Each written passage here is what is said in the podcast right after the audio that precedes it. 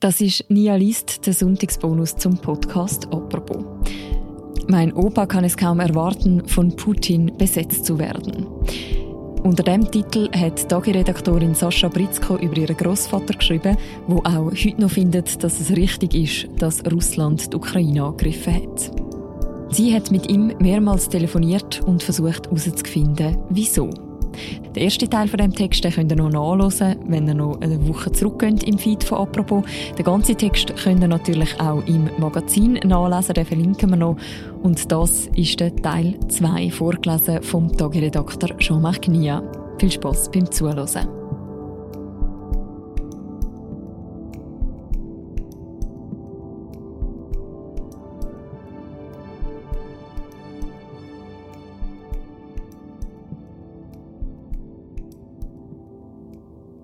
Es ist schwierig, mit meinem Opa zu reden. Er ist ein Mann vom alten Schlag, ein Patriarch, der keine Widerworte duldet. Er ist der Typ Mann, der sich selbst gerne reden hört. Manchmal redet er einfach lauter, damit sein Argument stärker wirkt. Manchmal redet er einfach schneller, damit ich keine Möglichkeit habe, ein Argument einzubringen. Das ist sowjetische Erziehung, das kenne ich. Meine Großmutter verhält sich da ähnlich, und vielleicht auch ich.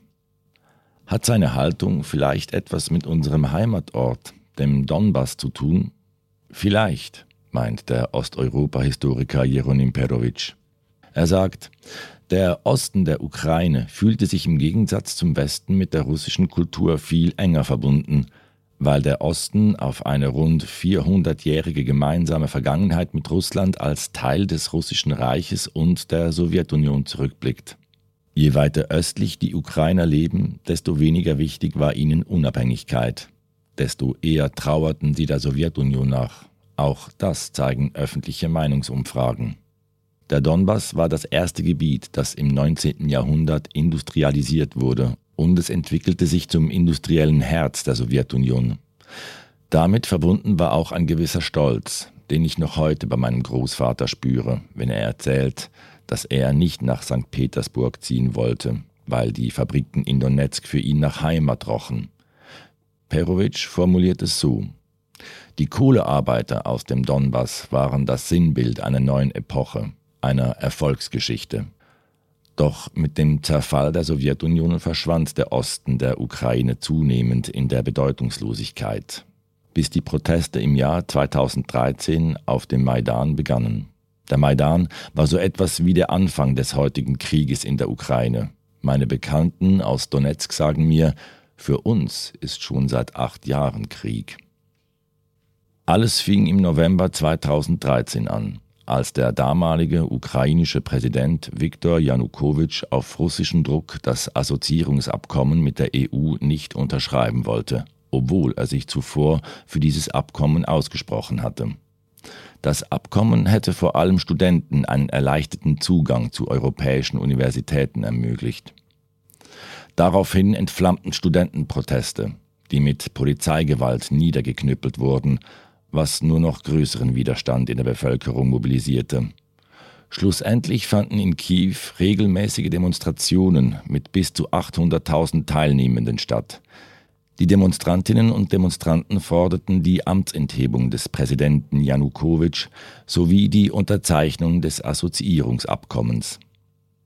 Im Februar 2014, auf dem Höhepunkt des Maidans, eskalierte die Polizeigewalt.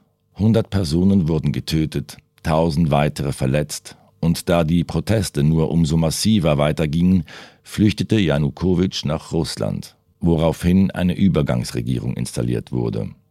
Einen Monat nach Janukowitschs Flucht begann Putin, die ukrainische Halbinsel Krim zu annektieren. Es war vermutlich eine direkte Reaktion auf die Eskalation auf dem Maidan. Denn die russische Schwarzmeerflotte ist seit ihrer Gründung 1783 auf der Krim stationiert. Strategisch und militärisch ist die Halbinsel ein sehr wichtiger Stützpunkt, aus russischer Sicht bestand die Gefahr, die Kontrolle über die Krim zu verlieren, wenn sich die Ukraine noch stärker der EU zugewendet hätte und der NATO beigetreten wäre. Weil nach dem politischen Umsturz des Maidans die Politik der Ukrainisierung noch stärker vorangetrieben wurde, konzentrierte sich Putins Propaganda auf den Aufstieg antirussischer, ultranationalistischer und rechtsradikaler Parteien in der Ukraine. Die Partei Svoboda, Freiheit zum Beispiel, die ihren Ursprung in Banderas OUN hat, zog noch vor dem Maidan mit 10% Wähleranteil ins Parlament ein. Bei der Regierungsbildung im Februar 2014 wurde deren stellvertretender Vorsitzender Alexander Sitsch stellvertretender Ministerpräsident. Und die Partei stellte noch drei weitere Mitglieder der Übergangsregierung. Auch der rechtsextreme rechte Sektor, der sich während des Maidans formierte, wurde in eine politische Partei umgewandelt. Der ehemalige Anführer des rechten Sektors, Dmitro Jarosch, war von 2014 bis 2019 Parlamentsabgeordneter und landesweit konnten faschistische Gruppierungen lokale Mandate gewinnen. Das ist die politische Situation, die Putin bis heute medial ausschlachtet und immer wieder als Kriegsgrund anführt. Demnach befindet sich die Ukraine seit dem Ende der Ära Janukowitsch in den Händen rechtsextremer faschistischer Gruppen. Tatsächlich aber war der effektive politische Einfluss der rechtsradikalen Parteien marginal. Bei den Präsidentschaftswahlen 2014 erhielt der Kandidat des rechten Sektors nicht einmal ein Prozent. Der Swoboda-Kandidat kam auf 1,16 Prozent. Abgesehen von ein paar lokalen Mandaten war die politische Karriere der faschistischen Parteien praktisch beendet. Doch die Geschichte vom Aufstieg der Nazis war zu gut, um sie nicht auszuschlachten.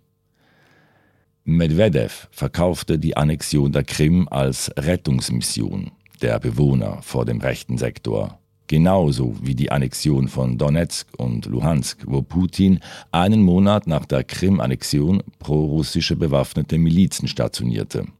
Seither durchschneidet den Donbass eine 450 Kilometer lange Frontlinie, an der sich ukrainische Regierungstruppen und sogenannte Separatisten maßgeblich von Russland gestützt gegenüberstehen.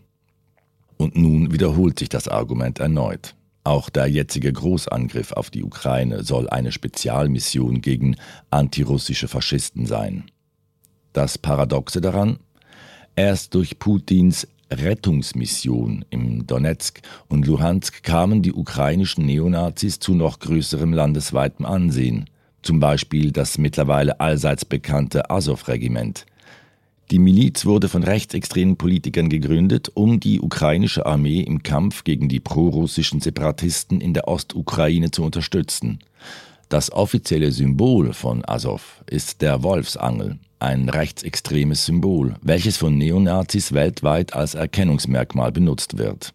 Unter den Mitgliedern von Azov sind viele Angehörige des rechten Sektors. Auch sonst hat Azov gute Beziehungen zur internationalen Neonazi-Szene auch in die Schweiz.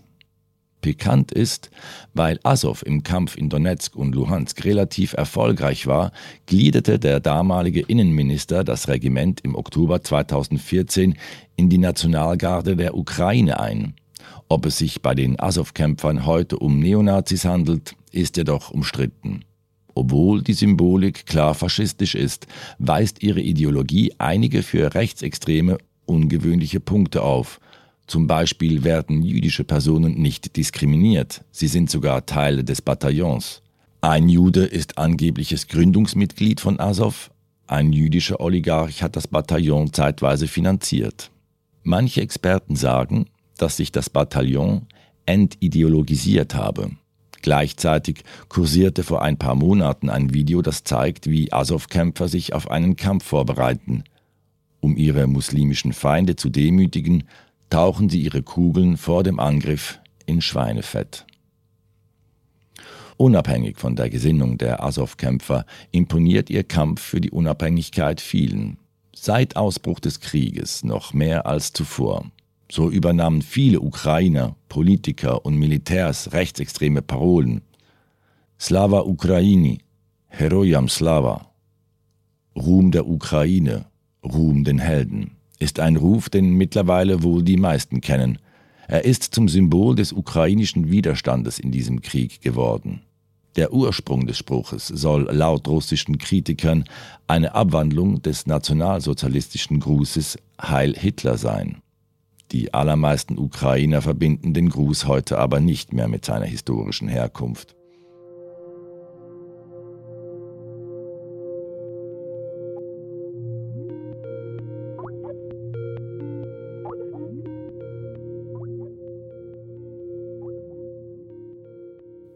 Ich frage meinen Großvater, wieso denkst du, dass die Nazis in der Ukraine an der Macht sind?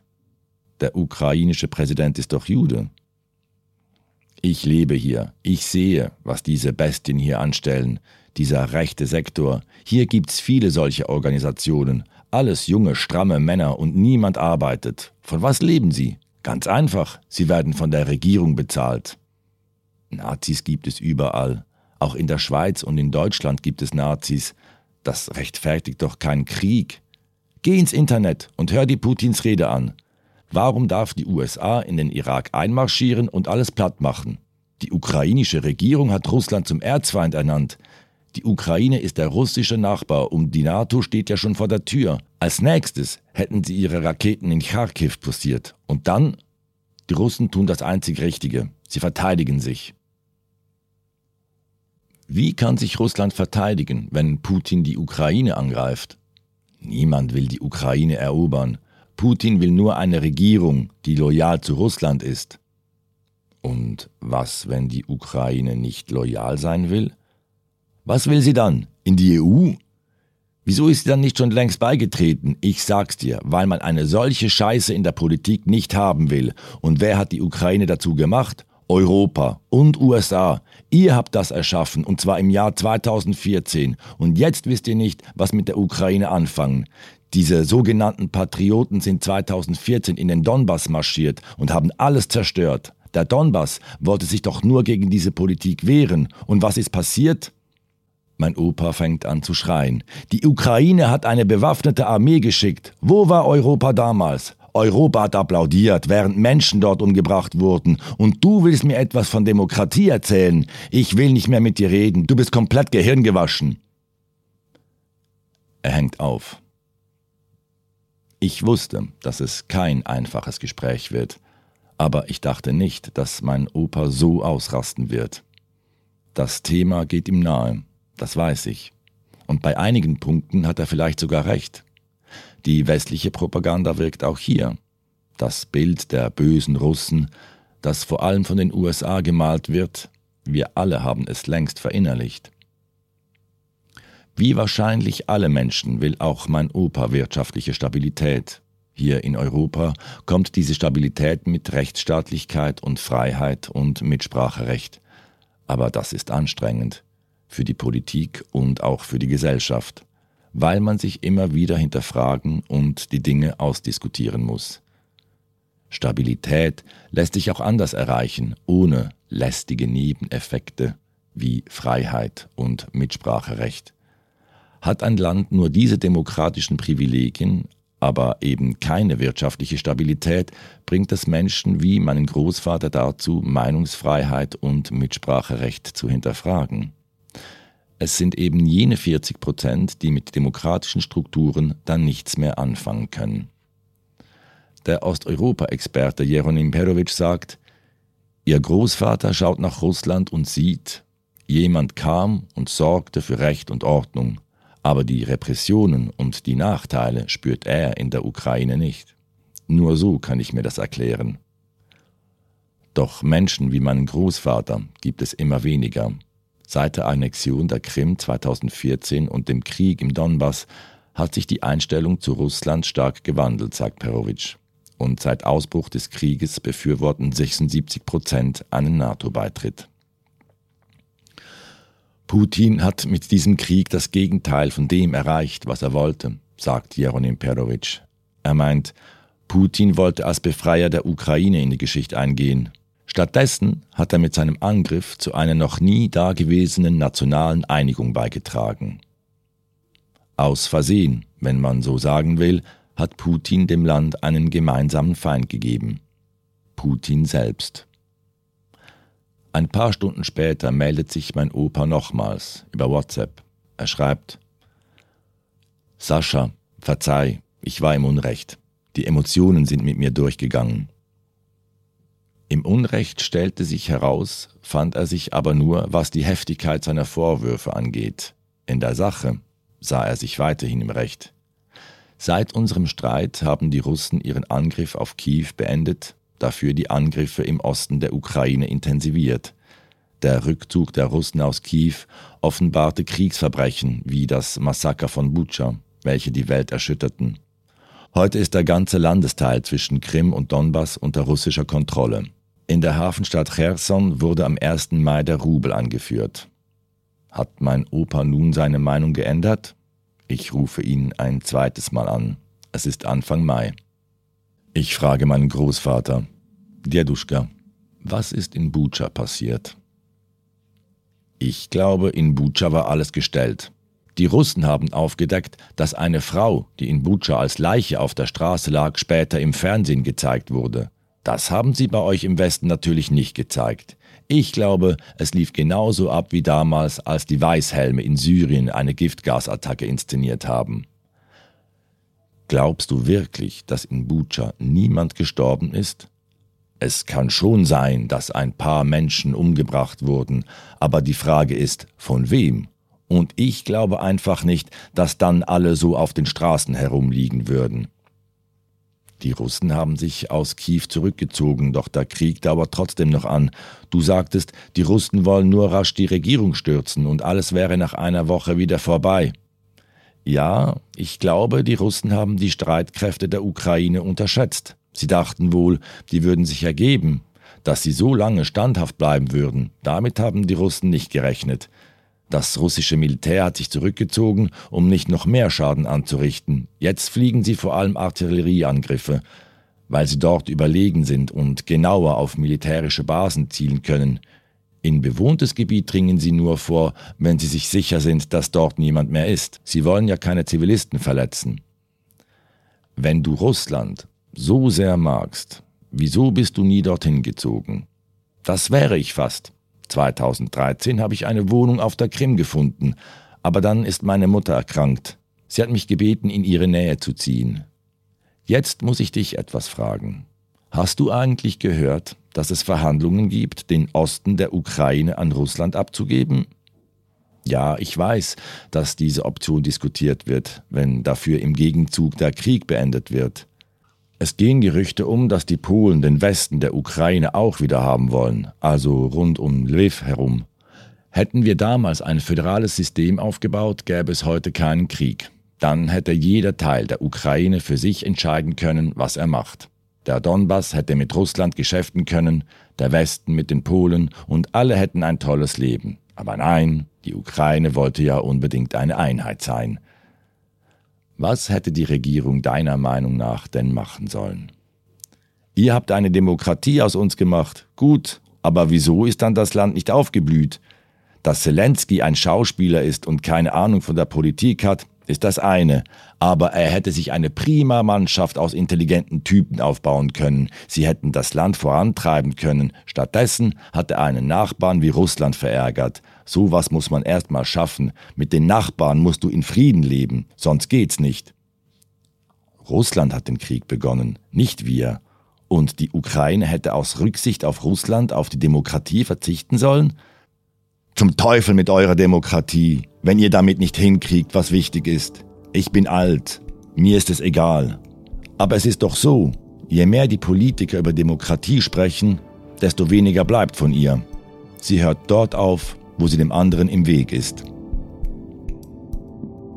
Es ist zwecklos. Wir sind diesmal zwar nicht im Streit auseinandergegangen, aber einig sind wir uns einzig darin, dass wir uns nicht mehr einig werden. Nächste Woche werde ich ihn wieder anrufen.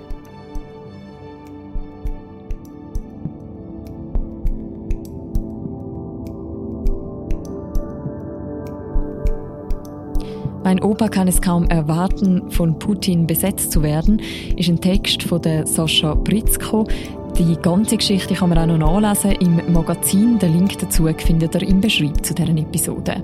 Und das war der Sonntagsbonus zum Podcast «Apropos». Die nächste Folge von uns, die hören ihr natürlich morgen wieder. Bis dann, macht's gut. Ciao miteinander.